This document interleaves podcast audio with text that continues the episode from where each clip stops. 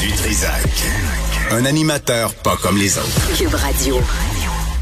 Bon, Patrick Derry euh, va faire euh, le tour d'un paquet de sujets d'actualité. Monsieur Derry, bonjour. Monsieur Dutrisac? Euh, là, qu'est-ce qui arrive avec la COVID, là, la sixième vague, la cinquième, la septième? Qu- comment faut calculer ça? Ça, ça, ça dépend à qui tu demandes. À toi? Parce que le- le- Écoute, ça a bougé beaucoup de- de- depuis une semaine. Il y a deux semaines, on était sur une tendance à la baisse. C'était 5 de baisse là, sur la semaine qui avait passé. Il y a une semaine, on est en hausse de 11 puis là, on est en hausse de 66 Fait que ça, c'est la moyenne des cas qui sont rapportés chaque jour. Là, quand on parle aujourd'hui par rapport à il y a une semaine, ça a monté de 66 Ça donne une impression de baisse parce qu'on a 1614 cas qui ont été rapportés aujourd'hui. alors Rapportés? autour de euh, rapportés. Ouais, c'est ça. Euh, toutes choses étant égales, ceci dit, il y a des limites au dépistage, mais c'est les mêmes chaque jour. Fait que ça, c'est correct. Mais sauf que les derniers jours, c'est autour de 2000. Fait que de 2000, 2200. Fait que tu dis ça baisse, mais ça baisse pas parce que il y a une semaine, c'était 907 cas. Il y, a, il y a moins de cas à la fin de semaine. C'est tout le temps comme ça. Mhm. Bref, oui, ça monte. Ça monte de façon importante. Et euh, de façon un peu surprenante, les hospitalisations recommencent à monter aussi. En fait, ils ont recommencé à monter il y a quelques jours. Sur une journée, tu te dis, OK, on va attendre de voir parce qu'il y a beaucoup de fluctuations. Mais là, c'est une vraie hausse. Euh, c'est en hausse d'en- d'environ là, 11 puis ça fait cinq jours de suite qu'on a une, qu'on a une hausse des hospitalisations. Et ça, c'est quelque chose qu'on n'avait pas vu. Écoute, faut que je remonte dans, dans mon fichier, mais ça commence à être assez loin. c'est c'est une vraie hausse. Et comment la et, euh, santé publique interprète ça? Ah ben là, ça c'est ça qui est intéressant, c'est-à-dire que euh, mardi passé, euh, n'importe qui qui avait euh, qui regardait les chiffres était capable de voir que la hausse était déjà bien amorcée et Dr Boileau dans son point de presse à ce moment-là, il avait dit ceci n'est pas une hausse. Ce n'est pas une sixième vague. Et euh, tu sais, ceci n'est pas une pipe, là, mais euh, pour faire référence à Magritte, mais là, Mm. ceci n'est pas une sixième vague. Et il avait dit, on, on- nous croyons qu'il est normal actuellement d'avoir une augmentation des cas.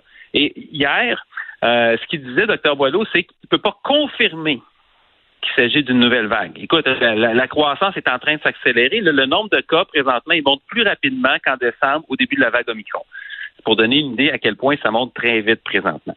Et euh, finalement, à force de le torturer, il a fini par dire que si la tendance se maintient, on s'en va vers une sixième vague. Mais il y en a une sixième vague. Là. C'est juste de voir ça va être à quelle hauteur. Et euh, là, évidemment, comme d'habitude, c'est le même réflexe. C'est drôle parce que le directeur de santé publique change et les porte-paroles du gouvernement changent, mais les réflexes sont les mêmes. C'était prévu.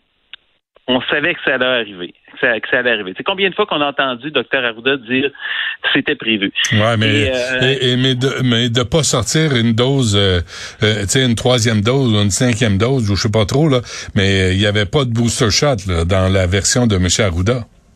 Non, c'est ça. Puis, euh, tu sais, moi, ce qui est drôle là-dedans, c'est que le, il y a un mois, Dr Boileau, il disait, tu sais, il savait pas qu'est-ce qui allait arriver. Il avait dit, c'est, c'est possible que la vague n'est pas terminée, puis ça se peut que ça descende, ça se peut que ça monte, puis ça se peut que ça soit pire.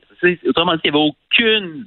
Et là, à mesure que ça monte, On aurait pu dire un peu la même chose, hein, n'importe qui. a- ben oui, mais il a vraiment dit ça. C'est textuellement, il a dit ça.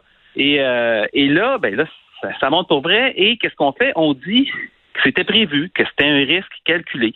Et il y, a, quelques perles qui sont sorties dans ce point de presse. Et c'est intéressant parce que ça, révèle toujours, moi, je pense, l'état d'esprit un peu de, ce qui se passe à la santé publique. Pas juste le docteur Boileau, c'est les gens qui l'entourent. Euh, évidemment, le risque est calculé. Après ça, on dit de s'isoler cinq jours et de faire attention, mais qu'on peut être contagieux pendant dix jours.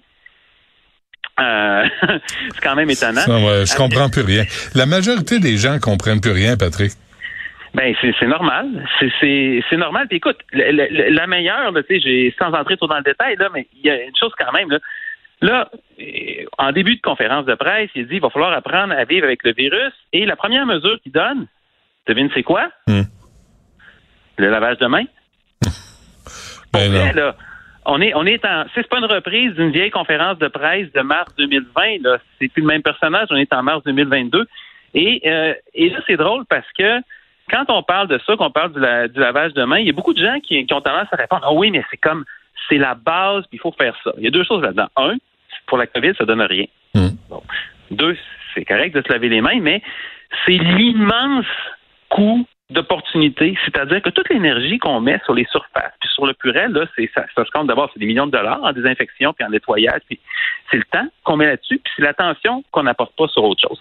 Puis, euh, ben c'est ça. Écoute, en tout cas, on espéra que ça, on espéra que, que- on espère que ça montera pas trop. Et rien sur la ventilation, euh, rien, rien de tout ça, là.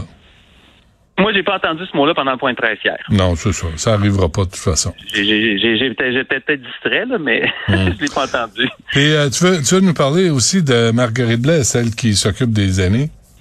C'est pour te faire plaisir. Merci, c'est gentil. mais tu vois, on se rappelle que devant la coroner Jeanne Kamel, cet automne, qui essayait de hmm. savoir qu'est-ce qui s'était passé dans les euh, CHSLD, puis Madame, Madame Kamel euh, commençait à s'impatienter à un certain moment parce qu'elle avait de la misère à avoir la réponse euh, du gouvernement. Et qu'est-ce que Marguerite Blais avait dit cet automne? Euh, essentiellement, c'est que personne avait vu venir ce qui s'est passé dans les CHSLD. Ça a été une surprise totale. On s'est fait prendre, ça arrive, c'est comme ça, on était focalisé sur les hôpitaux. Sauf que là, on a appris en fin de semaine que il y a six mois, c'est pas tout à fait ça qu'elle avait dit à des, journalistes de la presse qui vont hmm. bientôt lancer un livre. Et elle avait dit le contraire, en fait, c'est que qui s'était démené pour faire valoir le problème dans les CHSLD. Et Mme Blaise, ça, ça donne que elle a sa directrice de cabinet, c'est quelqu'un qui connaît très bien le réseau des CHSLD parce que sa, sa mère a travaillé dans des CHSLD longtemps. Fait qu'elle connaît très, très bien comment ça se passe. Et elle, elle avait le sentiment d'urgence et elle a à plusieurs reprises tenté de faire valoir le problème qui s'en venait à un point tel qu'elle a menacé, à un moment donné, de démissionner si on ne cessait pas les transferts de patients dans les CHSLD. Fait que c'est une version complètement différente et elle a été donnée antérieurement au témoignage de Mme Blais devant la coroner. Ça veut dire que soit qu'elle n'a pas dit la vérité aux journalistes cet été, qui est peu probable parce que euh, c'était corroboré, ou qu'elle a voulu protéger le gouvernement quand elle est allée témoigner de façon publique et qu'elle a donc contredit ce qui s'est passé en réalité. C'est euh, c'est assez ordinaire. Hmm. Puis c'est pas juste ça, parce que là, ce qu'on voit aussi, c'est comment la machine fonctionne. C'est-à-dire que les il y a vraiment, encore là, c'est pas nouveau, mais ça se dessine. On voit le portrait du processus de décision dans la haute fonction publique. C'est qu'on cherche essentiellement à protéger les décideurs, en particulier les ministres et le premier ministre, pour dire non, non, c'est correct. Par exemple, on avait dit les CHSLD sont habitués à gérer des épidémies. Fait qu'on minimise le problème à certains endroits et euh, parce qu'on ne veut pas les voir les problèmes, parce que quand on voit un problème, ça force une action. C'est un petit peu la même chose, c'est qu'il n'y a pas de sixième vague, comme ça on n'est pas obligé de s'en occuper. Mais euh, qui, en conclusion, Patrick, qui va démêler tout ça? Qui va défricher pour qu'on obtienne la vérité? Ben écoute, il y a quelques livres qui sont en train de se préparer. Ça aide. Évidemment, il y a des enquêtes. Hein. Il y a eu celle de la coroner, la protectrice dont on va avoir éventuellement le rapport. Il y a la protectrice du citoyen et la commissaire à la santé, qui font chacun un angle.